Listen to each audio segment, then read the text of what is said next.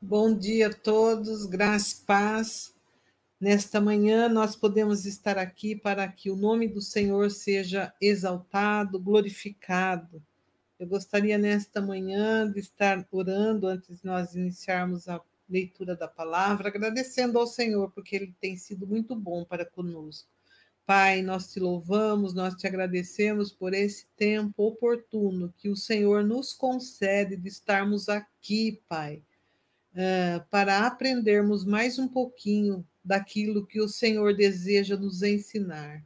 Que a tua palavra, Pai, ela possa ser uma semente aonde ela possa encontrar um coração fértil nesta manhã e que ela venha dar fruto a cem por um, em nome de Jesus. E nós já, desde já, repreendemos toda ave rapina de roubar a semente que vai ser plantada no nosso coração, Pai, nesta manhã. E quero declarar que essa semente, ela dará fruto a cem por um, em nome de Jesus. Que nós possamos estar aqui, Pai, já com um coração eh, grato, aberto, reconhecendo que se nós estamos aqui é porque o Senhor nos deu essa esse privilégio de estarmos aqui. Obrigado, Pai. Nós oramos e agradecemos em nome de Jesus. Amém. Eu gostaria de iniciar essa devocional lendo com você Mateus, capítulo 22. Eu vou ler do versículo 23 até o 33. Esse texto aqui de Mateus é uma pergunta que os saduceus faz a Jesus acerca da ressurreição. E é muito interessante esse texto, a partir do 23. Acompanhe comigo. Naquele mesmo dia, chegaram perto de Jesus alguns saduceus, afirmando que ninguém ressuscita. E eles disseram a Jesus: Mestre, Moisés ensinou assim: se um homem morrer e deixar a esposa sem filhos, o irmão dele deve casar com a, vi com a viúva para terem filhos, que serão considerados filho do irmão que morreu. Acontece que havia entre nós sete irmãos. O mais velho casou, morreu sem deixar filhos. Assim ele deixou a viúva para o segundo irmão. A mesma coisa aconteceu com esse, também com o terceiro. E finalmente, com todos os sete. Depois de todos eles, a mulher também morreu. Portanto, no dia da ressurreição, de qual dos sete a mulher vai ser esposa? Pois todo, todos eles casaram com ela. E aí a gente vê é, uma resposta é, bem é, sábia onde Jesus responde, porque a pergunta dos saduceus era em cima da lei, em cima daquilo que Moisés tinha ensinado. E aí eles chegam, ó, morreu o primeiro, morreu o segundo, enfim. Daí eles chegam e falam assim, é, faz uma pergunta. Portanto, no dia da ressurreição, qual dos sete a mulher vai ser, vai ser esposa? Pois todos eles casaram com ela. E aí Jesus responde: Como vocês estão errados, não conhecendo nem as Escrituras Sagradas, nem o poder de Deus. Pois quando os mortos ressuscitarem, serão como os anjos do céu, e ninguém casará. E quanto à ressurreição dos mortos, será que vocês nunca leram o que Deus disse? Ele afirmou: Eu sou o Deus de Abraão, o Deus de Isaac, o Deus de Jacó. E Deus não é Deus dos mortos e sim dos vivos. Quando a multidão ouviu isso, ficou admirada com o ensinamento dele.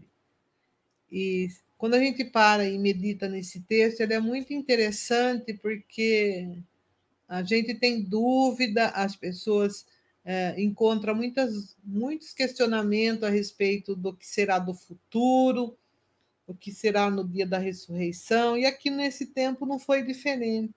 Quantas dúvidas nós também temos a respeito do futuro, porque o futuro para nós é incerto, nós não conhecemos, mas nós precisamos lembrar que Deus, o nosso Deus, é um Deus onisciente, onipresente e onipotente. Nos seus atributos, Deus se revela a nós como sendo um Deus onisciente, que conhece o futuro, conhece todas as coisas. um Deus onipotente que pode todas as coisas e um Deus onipresente, que é um Deus que está presente em todos os momentos das nossas vidas.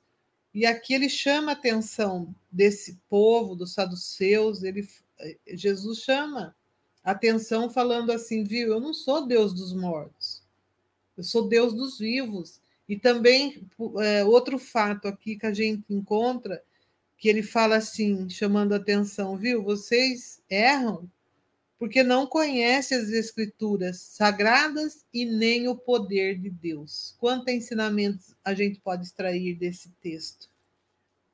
A, a, a pergunta para nós é essa. Nós estamos também, igual esses saduceus, pre, preocupados com o futuro, querendo saber o que, que vai suceder, o que, que vai acontecer conosco, no futuro, mas lembre de uma coisa: Deus é o Deus onisciente, ele quer se revelar a você nessa manhã como, como sendo Deus onisciente, o Deus que sabe de todas as coisas, ele conhece todas as coisas. E ainda ele alerta a gente numa, numa situação assim, que nós não devemos ficar preocupado Está no livro de Mateus, isso, com o dia do amanhã, porque o amanhã não nos pertence, basta nós vivermos o, o dia de hoje. Ele fala: não andeis ansiosos, nem preocupados por coisa alguma, basta nós vivermos o dia de hoje, porque o amanhã, o futuro não nos pertence. Nós estamos às vezes focado no futuro, preocupado com o dia da ressurreição, preocupado o que será de nós no futuro, do jeito que as coisas estão caminhando, o que vai ser de nós? Mas Jesus nos alerta: basta você viver o dia de hoje, porque o amanhã não nos pertence. Por isso, vamos estar entrando no descanso, colocando a nossa alma no descanso do Senhor, sem preocupação nenhuma. E ele fala: olha, vocês estão errados, porque não conhecem as Escrituras, vocês estão preocupados lá no futuro, no dia da ressurreição, com quem que essa mulher vai ficar, pois ela casou com sete maridos, sete irmãos, com quem que ela vai ficar? E Jesus fala, viu, vocês estão errados, vocês não conhecem a escritura, nem o poder de Deus, porque quando os mortos ressuscitarem, eles serão como os anjos do céu, e ninguém se casará. E quando a ressurreição, e quanto à ressurreição dos mortos, Será que vocês nunca leram o que Deus disse? Ele afirmou: Eu sou o Deus de Abraão, o Deus de Isaac, o Deus de Jacó. E não, e Deus não é Deus dos mortos, e sim dos vivos. Quando a multidão ouviu isso, ela ficou admirada com o ensinamento dele. Para nós, nesta manhã, Deus está sempre pronto a nos ensinar.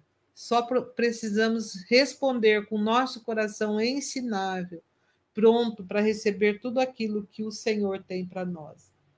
Então, portanto, descanse no Senhor, coloca a tua alma no descanso nesta manhã e seja como aquela mulher de Provérbios 31, ela, ela não olhava as dificuldades, mas a palavra de Deus diz lá em Provérbios 31 que ela ria do futuro, porque ela tinha certeza, convicção que a nossa vida ela está nas mãos do Senhor, um Deus todo-poderoso. Então, que você nesta manhã viva somente o dia de hoje. O amanhã não nos pertence. Podemos fazer planos, traçar direções, metas, porque nós estamos é, caminhando, caminhando, prosseguindo, mas a resposta certa, ela vem do Senhor. Nós não vamos parar com as coisas, mas nós vamos estar caminhando. Mas a resposta vem do Senhor. Que Deus te abençoe. E nós vamos estar dando continuidade, então, nos ensinos da parábolas de Jesus, que tem muito, muito a nos ensinar nesta manhã. Bom dia, Bruno. Bom dia, pastora. Graça e paz do nosso Senhor Jesus Cristo. Tudo bem, Bruno? Graças a Deus, na presença do Senhor tremenda esta palavra, como sempre, né? A palavra do Senhor ela é viva e eficaz, não é? Tremenda.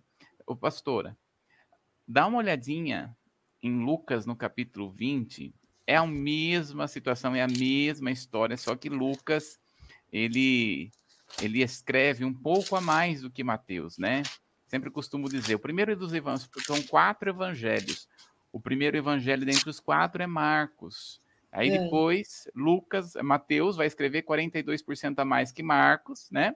E aí Lucas vai escrever 19% a mais que Mateus, mas ou seja, ele conta a mesma história, só que aqui ele vai abranger um pouco mais, né? E ele está contando exatamente essa mesma história que Mateus está contando, né, a respeito dos saduceus e a ressurreição. E olha lá o que ele vai dizer no verso 37 ao 40. Dá uma olhada, é a mesma história, mas olha só que interessante. É Lucas 20. 20, do 37 ao 40. E Moisés mostra claramente que os mortos serão ressuscitados quando fala do espinheiro que estava em fogo, ele escreveu que o Senhor é o, Deus de Abraão, o Deus de Isaac, o Deus de Jacó. Isso mostra que Deus é Deus dos vivos e não dos mortos, pois para ele todos estão vivos. Ai, alguns Aí alguns mestres da lei disseram: Boa resposta, mestre. Eu não tinha coragem de lhe fazer mais perguntas. Olha só, que coisa tremenda, né? Ele está, Jesus ele vai mostrar, né? Quando assim, porque a, a linha teológica dos saduceus eles não creiam, eles não criam na ressurreição dos mortos. Então Jesus aqui, né, vai dizer o seguinte: olha, quanto à ressurreição dos mortos, isso é verdade. Vai acontecer a ressurreição dos mortos. Mas quanto aos mortos, porque Deus não é Deus dos mortos, mas Deus é Deus dos vivos, ele, quando chegou para Moisés, disse: Eu sou o Senhor, Deus de Abraão, já tinha morrido. Uhum. Deus de Isaac, já tinha morrido. Deus de Jacó, já tinha morrido. Porque para Deus, olha aí que ele vai dizer no verso 40, né? Porque para ele, para Deus, todos vivem. Então, para Deus, não existe uma classificação entre aquele que morreu e aquele que está vivo. Para nós, sim. Uhum. Porque existe essa separação doída, essa, separa essa separação dolorosa, essa separação terrível que acontece entre, entre o homem né, e os seus queridos. Né? Mas para aqueles que estão em Cristo Jesus, esses não estão mortos, esses estão vivos. Para Deus não existe morte. Para Deus todos estão vivos. Olha que coisa tremenda. Ai, maravilhoso. E a gente só entende isso mesmo na revelação. E por isso que precisa conhecer as escrituras. Ele chama Exatamente. atenção, ele fala, viu, vocês não conhecem as escrituras e nem o Deus da escritura. Uhum. nem crê no poder, no Deus da escritura, por isso é. que tem tantas dúvidas. E aí, por isso que ele vai falar, né? Assim, vocês estão preocupados com aquilo que vai acontecer, ó, para ponto de conversa, como se Jesus dissesse, né? Para Deus não tem gente morto, tá todo mundo vivo. Para Deus tá tudo vivo, né? Não tem gente morta, não tem pessoa morta para o Senhor, tá todo mundo vivo, né? Para nós sim, para o homem sim, né? Uh, agora, o que ele estava dizendo? Exatamente o que a pastora está querendo dizer: viva o seu dia, Isso. aproveite seu dia hoje. Aproveita estar perto de quem está vivo, com o corpo vivo do seu lado hoje. Né? Tem gente que vive um pé de guerra com outra pessoa, né? Vive um pé de guerra com o marido, um pé de guerra com o filho, um pé de guerra com, com o vizinho, um pé de guerra com, a, com o irmão da igreja. Para com isso. Viva feliz, né? planeja, não, não ande em ansiedade. A palavra do Senhor Jesus está dizendo bem claro lá no, no Sermão do Monte, né? Não andeis ansiosos. Olha os passarinhos. Uhum. Não tenho o que plantar, não tenho o que colher, mas está sempre tendo o que comer. né? E se Deus cuida dos passarinhos, quanto mais vai cuidar de nós que somos filhos dele. Né? Então, para nós que temos, que temos Jesus, nós temos que ser o povo que mais vive, que mais sabe viver nessa terra. Então, aonde que estão os nossos olhos? Por isso que é lá, né? Olhando firmemente para Jesus, o autor e consumador da nossa fé. Problema, todo mundo tem, e assim, a gente não procura problema, e mesmo assim acontece, né? Hum, mesmo assim acontece. É... Sabe que eu ouvi um fato interessante essa semana? A pessoa me contou que o sogro dela havia morrido e ela estava no velório. Pois o viu dentro do velório já começou aquela briga Viu? Eu, eu que vou ficar com o carro entre os irmãos. É, é vários, sete irmãos, mais ou menos. Eu fico com o carro, outro fala, eu fico com a, com a conta do banco. Uma briga, nem acabou de morrer de enterrar o homem, já estava disputando, preocupando, preocupado com o futuro já, né, Bruno? Pensando, Sim. viu? Eu fico, uma briga dentro do velório já. Falei, não, não acredito que ainda tem situação. E tem, brigando o homem, velando, velando o homem e brigando entre os irmãos, que cada um, uma disputa para ver quem ia ficar com o carro. É. Viu? É terrível, né? É. é. Infelizmente, então acaba não vivendo, não consegue fazer boas escolhas para viver bem. Então, que o Senhor nos dê graça, sabedoria, orientação, iluminação, para que possamos viver bem nesta terra, em nome de Jesus. A palavra do Senhor fala que a, a, o choro pode durar uma noite. Então, o choro acontece na nossa vida. O choro, a tristeza, o abatimento, a angústia, a ansiedade acontece no ser humano. Só que nós temos Jesus e nós não podemos permitir com que isso domine nossas vidas, né? Nós não podemos permitir com que isso venha colocar a nossa alma para longe da presença do Senhor. Então, a gente tem que viver, né? Não andeis ansiosos por coisa alguma, com aquilo que vai comer, com aquilo que vai beber. Talvez você tenha ouvido, né? Pessoas tenham ouvido notícias tão ruins. Olha, não dá nem para assistir o jornal na televisão muito, né? Porque tem uma pessoa que falou assim para mim essa semana: olha, começa a assistir jornal, me dá uma, uma batedeira no coração. Eu parece que eu já estou começando a sentir o sintoma que a televisão está falando. Eu falei: então, desliga. É. Não é verdade? A gente, nós temos a opção de desligar. Né? Então, e não dar lugar para nossa mente nesse tempo, né? Nós não precisamos ficar, não temos necessidade. Está acontecendo, está acontecendo, mas nós vamos olhar para Jesus, né? não andamos, não vamos olhar. Olha só, eles estavam preocupados com aquilo que vai acontecer depois de morrer. Já pensou? Isso, já pensou? Com quem vai ficar a mulher? com tanta coisa para pensar. Pois é. E aí, por isso que Jesus está falando, vocês não entenderam que quando a pessoa morre, né, ela se tornou como os anjos, não vai ter mais sentimento. Por isso que a palavra fala, né? Que quando nós estivermos na presença do Senhor, nós estamos com o nosso coração alinhado com a vontade dele. É o que, é o que, é o que João fala, né? Que Deus amou o mundo de tal maneira. É. Então nós vamos ter um amor do Senhor. Quando nós chegarmos na presença de Deus, um nível de amor que nós vamos receber lá no céu vai ser um amor que nós não conhecemos aqui na terra. Nem um amor ágape é. O amor ágape é aquele amor que é, ainda é humano, que é aquele amor que você dá sem esperar, ah, sem esperar a volta desse amor, né? Agora, é, o, amor que vem do céu vai ser muito maior do que esse amor. Então, é um amor espiritual, é uma identificação espiritual, não é um amor nem storge, nem a, a, é, erótico, nem ágape, nenhum dos tipos do amor humano. É um amor sobrenatural que ainda o homem não conhece verdadeiramente, né?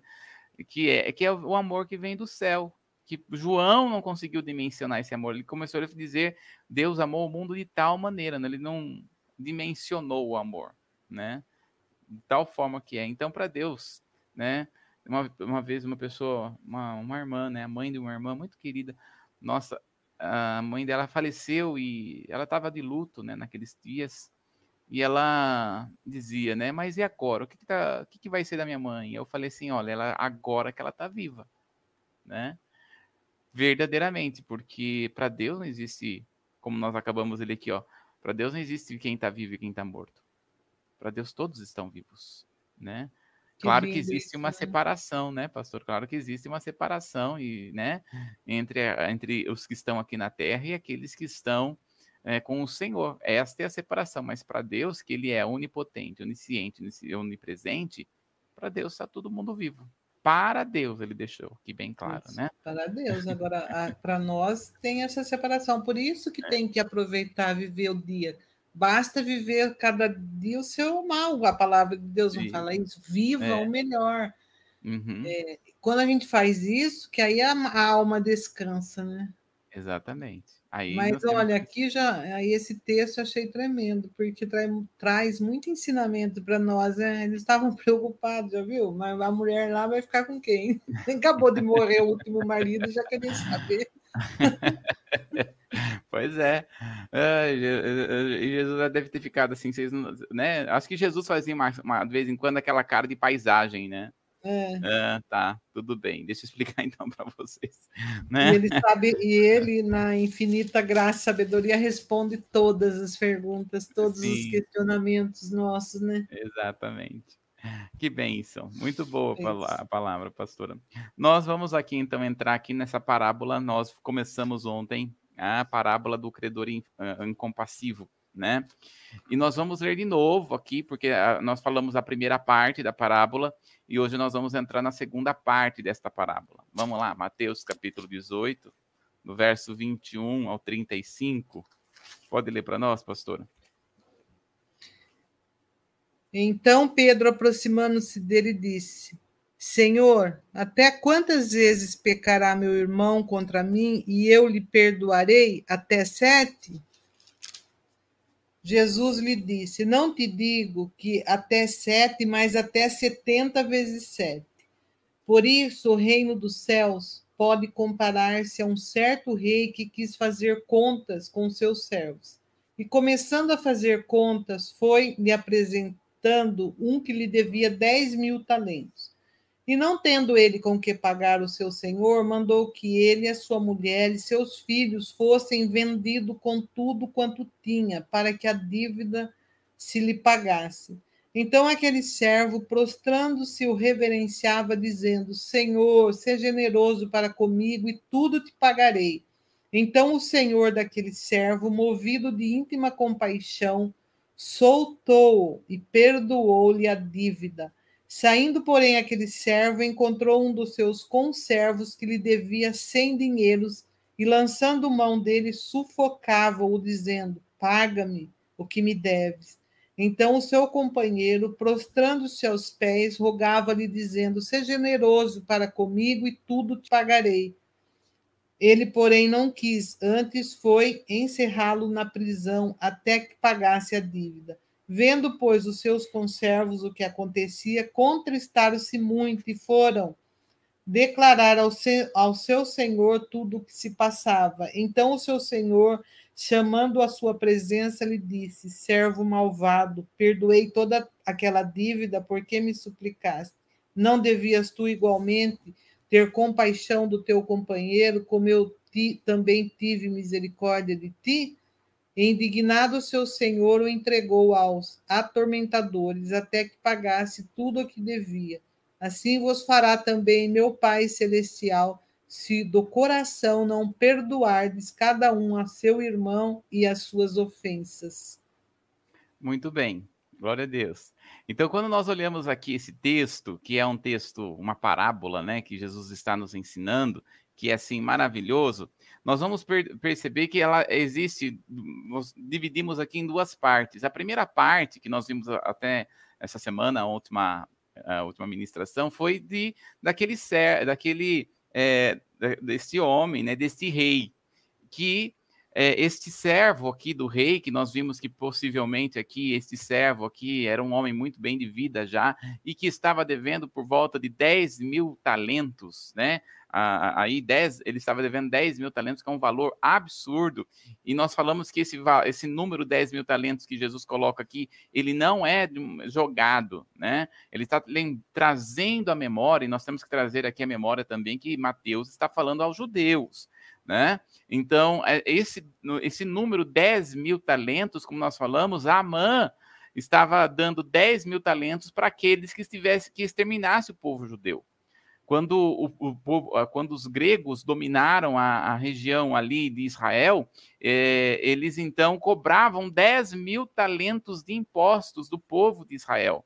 Então, quando Jesus joga isso daqui, ele está mostrando esse número aqui, é, ele está mostrando sobre opressão. Então, aquele homem estava oprimido, aquele homem estava devendo, mas aquele rei se demonstrou com graça né? Ele chega e paga, ele, ele perdoa a dívida daquele homem. É assim Deus fez conosco, perdoando todas as nossas dívidas. É por isso que Colossenses capítulo 2, do 14 ao 15, que nós limos, né, ontem, é, diz que Jesus é, colocou todo escrito de dívida na cruz do Calvário, né? Vimos ali também que está, que está mostrando sobre que Jesus agora é o nosso jubileu, né? No ano de jubileu, porque o Velho Testamento não fala muito sobre perdão de dívida. Né? O que o Velho Testamento traz a respeito do perdão de dívida era somente no ano de jubileu, a, a volta da terra, né, que acontecia em Israel do, de cada 50 anos. Então, quando nós observamos aqui, a terra voltava para o povo. Agora, o que o Senhor Jesus está falando? Eu sou o jubileu. Não tem mais necessidade de se esperar um ano para que a pessoa seja é, realmente perdoada. Então, aqui, quando nós vamos ver, nós, Jesus vai revelar um Deus que é gracioso, que perdoa o pecado, que mostra o pecado. Agora, é muito interessante esse texto, né, né pastora? É, no verso 28, olha lá comigo. Lê para nós, pastora. É, no verso. Aliás, no verso 28, não. É, no verso é, é 28, 28 ao 30. Lê para nós. Saindo, porém, aquele servo encontrou um dos seus conservos que lhe devia cem dinheiros, e lançando mão dele, sufocava-o, dizendo: Paga-me o que me deves. Então o seu companheiro, prostrando-se aos seus pés, rogava-lhe, dizendo: Seja generoso para comigo e tudo te pagarei. Ele, porém, não quis, antes foi encerrá-lo na prisão até que pagasse a dívida. Olha só, aquele servo tinha acabado de ser perdoado de uma dívida de 10 mil talentos. É um valor muito grande. Agora, uma pessoa estava devendo aqui 100 talentos, né? Aí, ó, estava devendo aí um valor praticamente irrisório, né? Um, um, aliás, nem é 100 talentos, é 100 denário. É um valor muito pequeno, né? É, quando está falando ali de denário está falando um valor a respeito de um dia de trabalho, né? Então era uma o valor de um dia de trabalho era uma prata, né? Era uma prata. Agora, quando ele está falando aqui de 100 denários, né? Ele está falando aqui de um valor que era muito baixo com relação a 10 mil talentos. É, e aqui, quando ele vê aquele homem, o que, que ele faz? Ele sufoca aquele homem. Olha só que interessante. Uhum. Então, aquele credor incompassivo começa a sufocar e manda prender aquele homem que estava devendo a ele. Então, aí, nós vamos ver que a, a, a observa, aquilo que Jesus realmente quer mostrar nesta parábola, que assim como aquele rei perdoou a dívida, né? A intenção da parábola é mostrar que o ato inicial de perdão e misericórdia e perdão existido, é, é, exercido por Deus deveria ser estendido a outras pessoas. Isso que é, que é o objetivo, do, objetivo de Deus. Dá uma olhadinha em Mateus, pastora, no capítulo 10, no verso 8. Mateus, capítulo 10, no verso 8. 10, 8. Curai os enfermos, limpai os leprosos, ressuscitai os mortos, expulsai os demônios, de graça recebeste, de graça dai. Olha aí, ó, de graça recebeste, de graça dai. Então, quando ele está falando aqui, o que Deus deseja é com que, da mesma maneira com que aquele servo recebeu a compaixão do seu senhor, também aquele servo deveria estender essa compaixão para o outro. Este é o maior objetivo. Só que, no entanto, porque aquele homem não deu a devida, é, não estendeu a compaixão, aí veio, conforme nós vamos ver aqui na parábola, veio o juízo estabelecido pelo rei. Veja só, vamos ler aqui esse juízo no verso 31 até o verso 32. Lê para nós, Mateus capítulo 18, verso 31 e 32, pastora. Lê para nós. Vendo, pois, os seus conservos o que acontecia, constritaram-se muito e foram declarar ao seu senhor tudo o que se passava.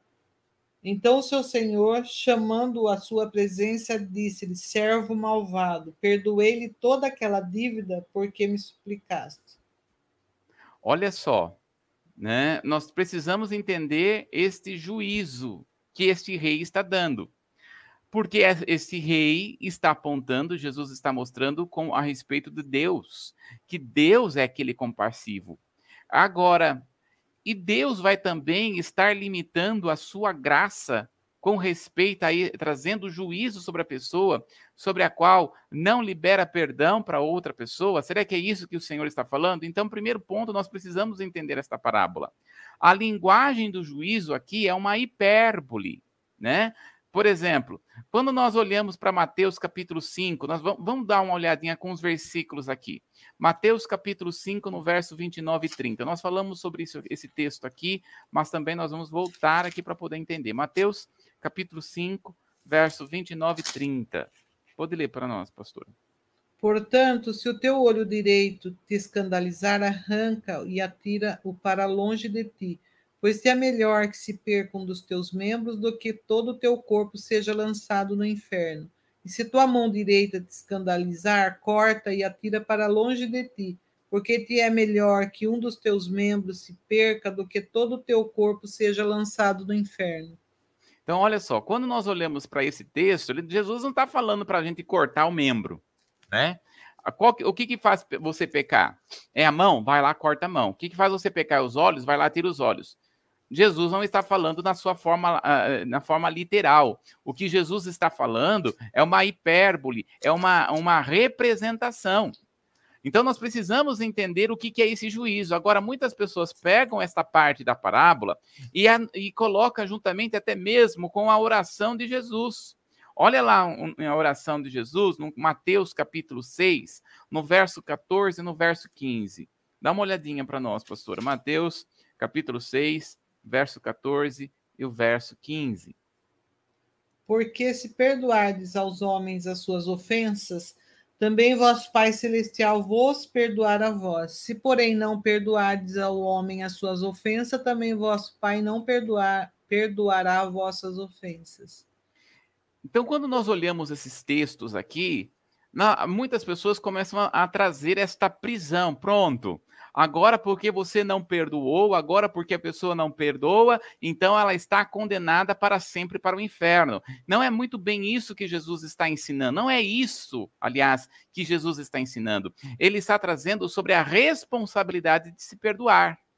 Veja, todo aquele que recebeu a graça de Deus, esse que recebe a graça de Deus, agora tem uma responsabilidade com o próximo, de liberar perdão. A pessoa que não liberar perdão será salva? Sim, mas ela terá que prestar conta diante de Deus com aquilo que ela com a falta de perdão. Então olha só, não há descrição real, mas mesmo assim deixa claro que haverá uma prestação de contas por parte de todos os seres humanos e que Deus colocará ao lado, uh, se colocará ao lado dos oprimidos. Então nós vamos aqui prestar contas diante do Senhor, todos nós estaremos diante do Senhor no tribunal de Cristo. E o Senhor vai pedir a conta. O que, que você e eu nós vamos falar? Você não liberou perdão. Né? O que, que você e eu nós iremos falar para o Senhor se não há uma liberação de perdão? Então veja só, precisamos entender qual é o objetivo da história de Jesus. O objetivo da história é duplo. Primeiro, a necessidade é, de misericórdia e perdão e a seriedade da nossa negligência em, em demonstrar misericórdia e perdão. Deus deseja para nós exatamente isso. Assim como nós recebemos graça e perdão, nós também iremos expressar graça e perdão. De graça recebei, de graça dai. É isso que ele está mostrando. É isso que ele está revelando. Você recebeu o perdão. Quando Jesus está falando de graça a receber, ele está falando que você recebeu de graça o perdão de Deus. Você e eu, nós não éramos dignos de sermos perdoados diante do Senhor. Então, agora, pela morte e ressurreição de Jesus, agora nós somos livres. O homem não tinha condição de não andar em pecado. O homem, ele era pecador e ponto. Mas agora, na morte e ressurreição de Jesus, ele nos dá a liberdade. Nós podemos andar de acordo com a vontade do Senhor, nós somos livres, nós somos perdoados. Então não há nenhuma condenação. É por isso que a palavra fala, Romanos, capítulo 8, no verso 1. Lê para nós lá, pastora. Romanos, capítulo 8, no verso 1. Olha que tremendo. Vamos para Romanos. Romanos 8, 1. Portanto, agora nenhuma condenação há para os que estão em Cristo Jesus, que não andam segundo a carne, mas segundo o Espírito. Ah, não há nenhuma condenação para aqueles que estão em Cristo Jesus, que não andam segundo a carne. carne mas que andam segundo o Espírito. Então agora, todo aquele que recebe Jesus como seu Senhor e Salvador, somos chamados para viver no Espírito, por isso que Paulo vai falando em Gálatas, não, não ande, não dê lugar para a carne, não ande segundo a carne, mas andai no Espírito. Paulo vai dizer isso, andai no Espírito. Então, veja, Deus deseja com que nós tenhamos agora a nossa responsabilidade para com o próximo. Veja, aqui dentro do texto de Mateus capítulo 18, veja só que interessante. No verso 31, pastor. Mateus capítulo 18, no verso 31. Olha lá que interessante. Vendo, pois, os seus conservos o que acontecia, constritaram, constritaram-se muito e foram declarar ao seu senhor tudo o que se passava. Muito bem. Veja só, deixa eu voltar aqui uma coisa antes da gente pegar aqui esse versículo 31. Deus, ele é compassivo. Se você não perdoar a pessoa, né? Você será salvo? Sim, você será salvo porque todo aquele que confessou a Jesus como seu Senhor e Salvador, este será salvo. A pessoa será salva? Sim. No entanto, Jesus está mostrando algo aqui, a nossa responsabilidade para com o próximo. Não é, muita gente pensa assim: "Ah, então já que eu tô já que eu tô salvo, eu não preciso perdoar, não. Já, minha, minha, minha vaga no céu está garantido", né? Minha vaga no céu está garantida, então não vou perdoar, não. Mas agora, todo aquele que tem Jesus como Senhor e Salvador sente um nível de responsabilidade. Nós temos uma responsabilidade para com a sociedade. Nós temos uma responsabilidade para com o próximo. Deus nos chama, como a pastora fala, né? Nos chama na chincha, né? É. né? Nos chama para, responsa para sermos pessoas responsáveis. Deus não chama, não nos chama para sermos irresponsáveis. A graça de Deus não anula a nossa responsabilidade diante dele. Veja, 1 eh, Timóteo, olha só que interessante que está escrito em 1 Timóteo, acho que é a primeira, eu sempre confundo esse versículo, 1 Timóteo com 2 Timóteo. 3, no verso 18. Deixa eu ver, acho que é, acho que é 1 Timóteo. Né? Apresenta-te perante o Senhor. Eu, não, é a segunda. É, é... Acho que é segunda. Deixa eu ver. Ixi. Vamos ver. Onde é que está? Apresenta-te perante o Senhor como, como obreiro que não tem do que se envergonhar. Lembra onde está, pastora? Isso aqui é Timóteo. Vamos lá. 15. 3,15? 2,15, né? É 2? 2, primeiro, 2 Timóteo 2,15. Então, pode ler, pastor. Procura apresentar-te a Deus aprovado como obreiro que não tem de que se envergonhar, que maneja bem a palavra da verdade. Olha aí, ó, 2 Timóteo 2,15. Procura apresentar-te a Deus como um obreiro. Veja que não é perante os homens, é perante Deus. Então nós vamos apresentar é, o que para Deus? As nossas responsabilidades. nós iremos apresentar ao Senhor as nossas responsabilidades. E a Bíblia deixa bem claro isso para nós, que Deus pedirá conta. Então, o que, que ele está falando? Nós temos agora uma responsabilidade. Você não recebeu? Agora você vai dar. É isso que o Senhor tem para nós. Agora, como nós lemos aqui, voltando para a parábola no Mateus capítulo 18, no verso 31, nós vamos ver aqui que alguns servos foram, é, foram até o seu senhor falar a respeito da que aquele, daquele, aquele servo incompassivo fez. Agora veja só, é, Deus é, Deus não precisa de pessoas para que vá avisar ele sobre o que o outro está fazendo, né? Então veja só, Deus não tem, Deus não vai precisar disso. E não, não precisa de torturadores, porque Deus não tortura ninguém. Porque nós vamos ver aqui que aquele, aquele homem lá colocou, né? Aquele rei colocou aquele servo para ser torturado. Deus não tem tortura, torturadores, nem precisa de pessoas que informem a ele a respeito das falhas do seu servo. As parábolas são analógicas e não têm retratos fiéis da realidade. Então, embora Jesus coloque aqui este rei apontando para Deus, não significa que Deus vai colocar as pessoas para serem torturadas, né? Deus não vai fazer isso. Não é Deus que vai pegar, por um, por exemplo, né? Nós vamos ver. Tiago ele vai dizer o seguinte, que Deus ele é bom e não pode ser tentado pelo mal. E ele não vai levar ninguém a ser levado pelo mal. É a própria concupiscência da pessoa. Cada um é tentado pela sua própria concupiscência. Então, não é Deus que leva para, para, o tormento. Porém, toda pessoa que não age com sua responsabilidade, como que ela fica?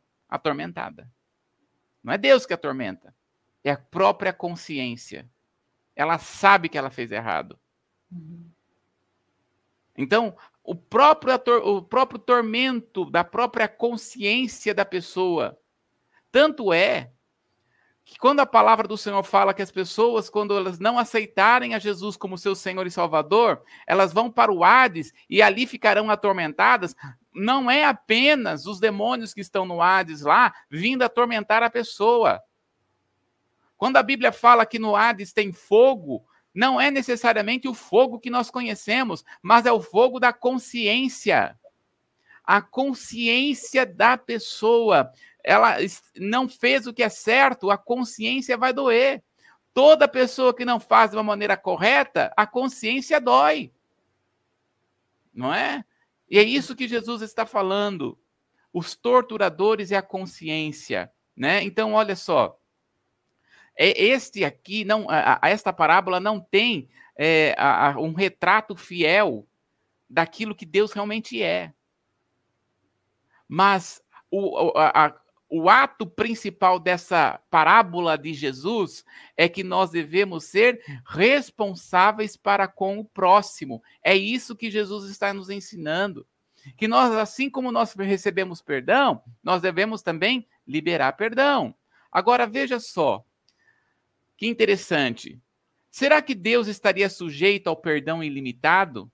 De Mateus capítulo 18, verso 21 e 22, porque ah, Jesus começa essa parábola por causa de Mateus capítulo 18, no verso 21 e 22.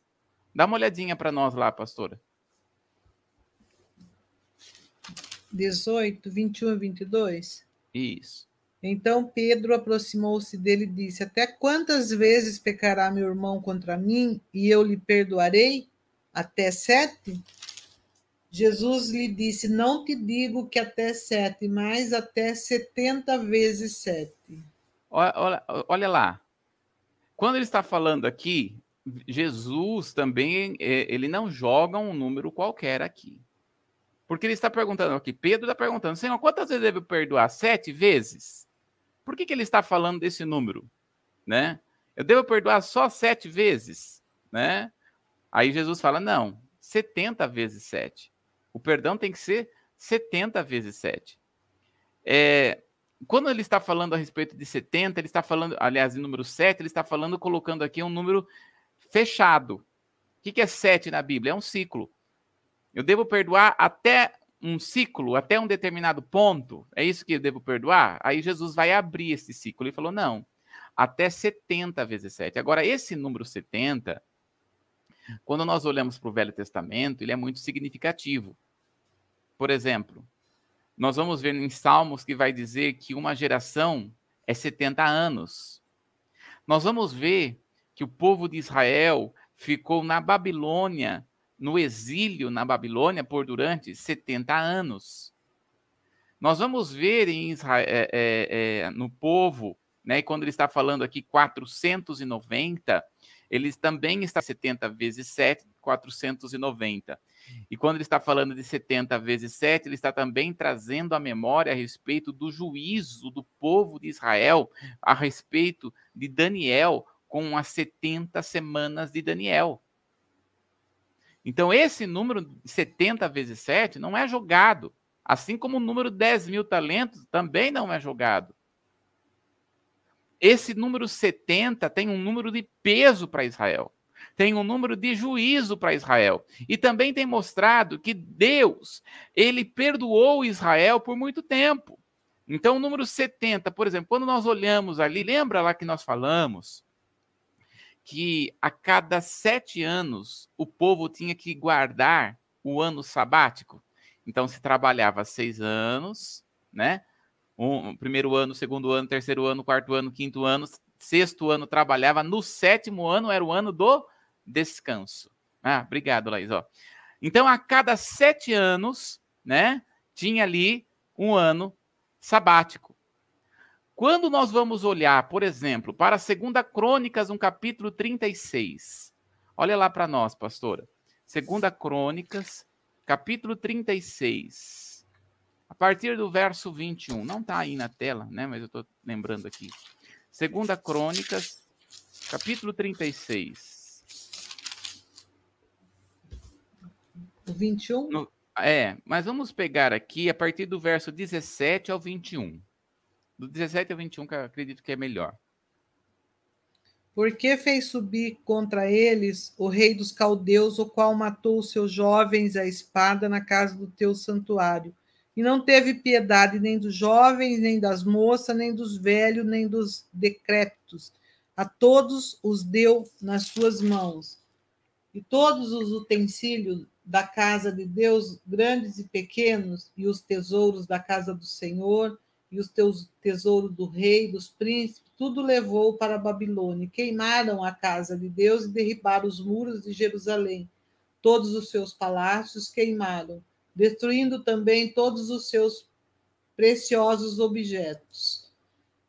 E os que escaparam da espada levou para a Babilônia e fizeram servos dele e de seus filhos até o tempo do reino da Pérsia, para que se cumprisse a palavra do Senhor pela boca de Jeremias até que a terra se agradasse dos seus sábados, todos os, os dias da desolação repousar até que os 70 anos se cumpriram. Olha aí, ó, até que os 70, tá vendo o número aí, ó? Até que os 70 anos se cumpriram. Por que, que esse número 70, né? Veja só, eles não guardaram, verso 21 está falando assim, ó, para que se cumprisse a palavra do Senhor por boca de Jeremias, até que a terra se agradasse dos seus sábados. Então, por que, que o povo ficou 70 anos em, em, na Babilônia? Porque eles não guardaram os sábados. Agora, lembrando, qual é este sábado? Este sábado não é um sábado semanal, de segunda, terça, quarta, quinta e sexta. Não. Este sábado que eles não guardaram é o sábado anual. Então, quando nós vamos olhar aqui, eles não guardaram 70 sábados anual, que é este ciclo. Eles não guardaram 70 sábados anual.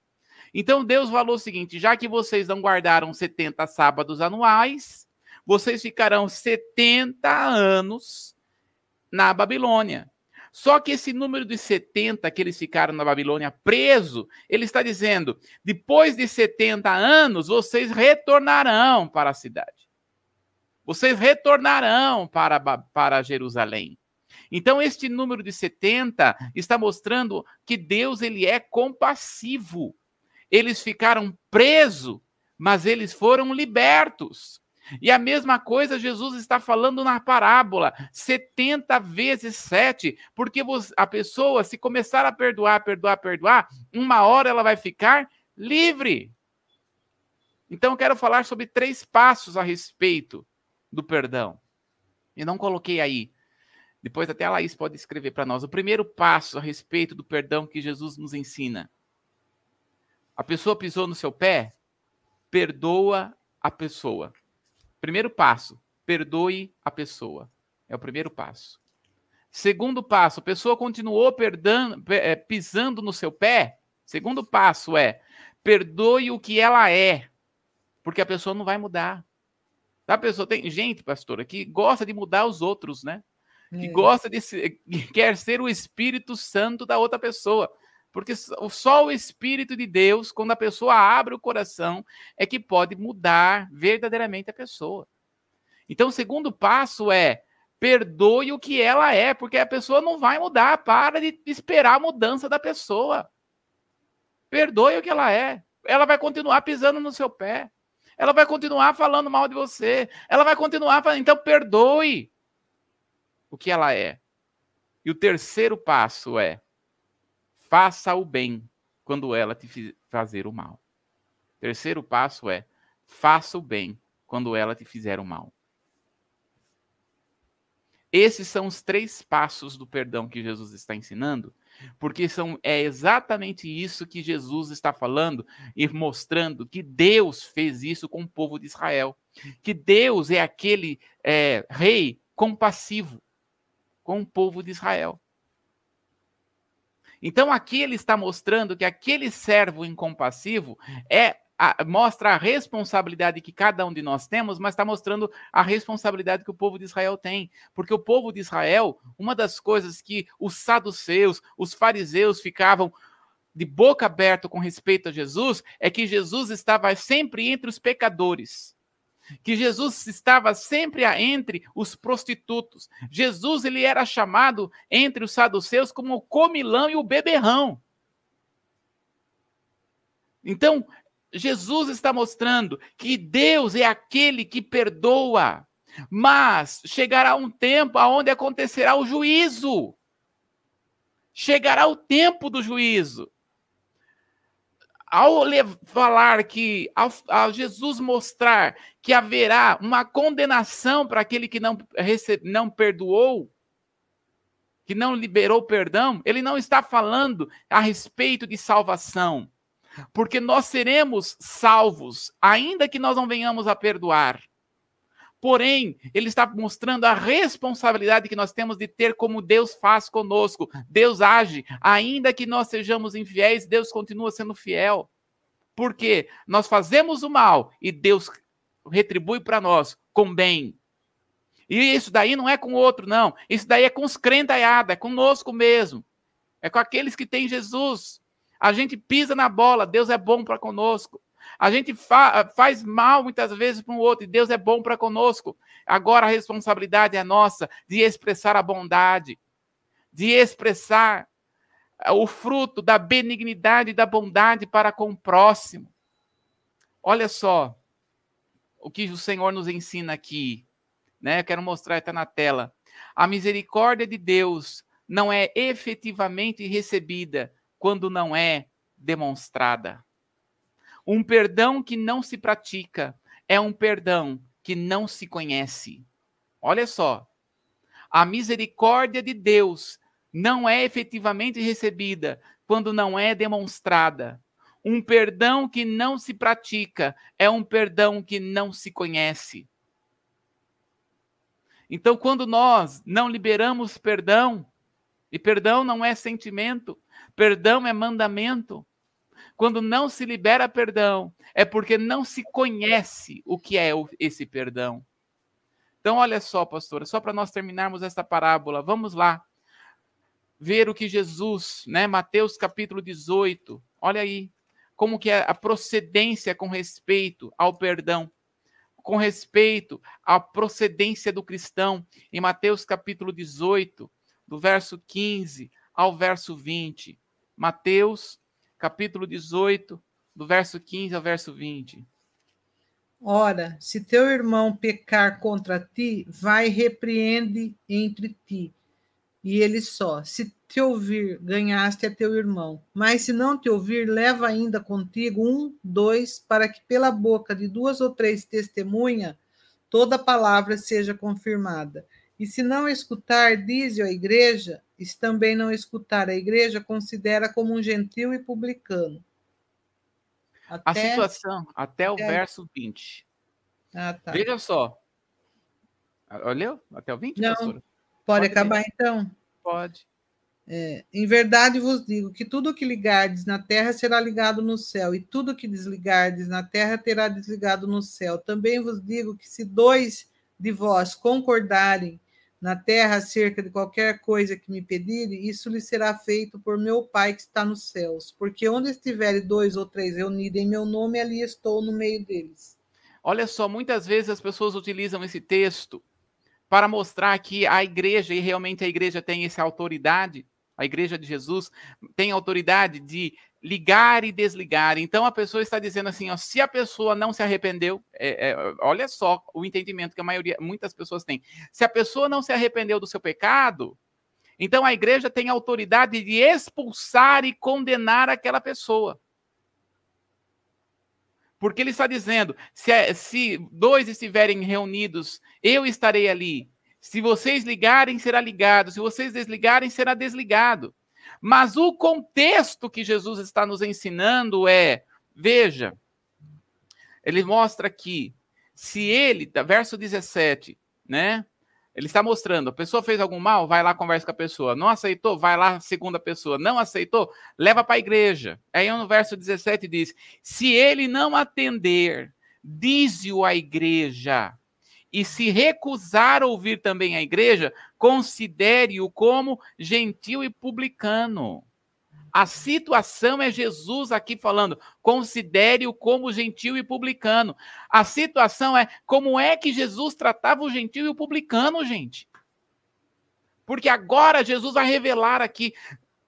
Quando nós olhamos os saduceus e os fariseus, eles reclamavam que Jesus estava exatamente no meio entre os, entre os gentios e publicanos.